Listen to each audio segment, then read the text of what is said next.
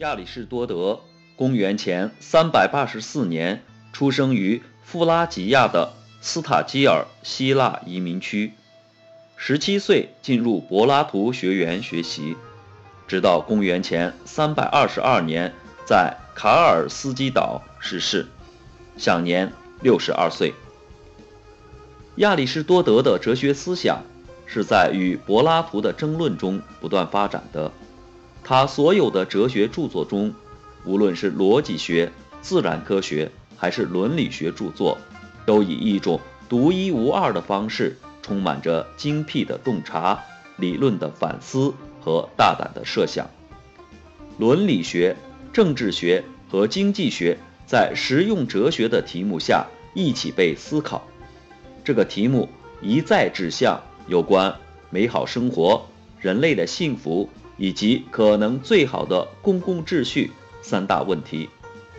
由此，他建立了一种延续到十八世纪末都为人们所遵循的传统，即经济学扮演着一个重要的，但不是最重要的，也许根本不是决定性的角色。它有着服务性的职能，为社会理想的达成做出一定的贡献，不多。也不少。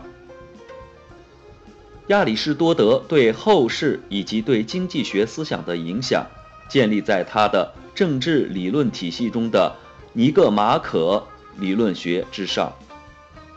每一个国家性质的联合体都是一种特殊种类的社群，在社群中自然而然地产生了政治。善是一切活动的目的。每个群体。都追求着某种形式的利益和财富，国家应该代表群体去追逐更大的利益，它的目的便在于对美好生活的普遍促进。亚里士多德将城邦描述为广义的最高的社会，其他的一切，不管是否占统治地位，都属于城邦的范畴。我们可以这样说，亚里士多德。紧抓着政治的优先权和对社会主体的责任不放，而不像他之前的柏拉图和之后的黑格尔以及其他的伪先知那样屈从于极权主义的诱惑。在政治和经济学理论的开端，亚里士多德率先提出了一种在道德上很具有积极意义的政治经济学体系，即城邦以市场。作为其自由空间的中心，而集市作为发表公共言论的场所，那里进行着经济利益的交换。亚里士多德了解他那个时代追求权力和欲望的伦理观念，但他坚持认为，政治要致力于实现美好的生活，使人生存下来是经济学的任务。政治学给我们以自由，经济学。给我们以生活必需品。亚里士多德认为，没有广泛的中间阶层是不可能建立一个良好的社会的。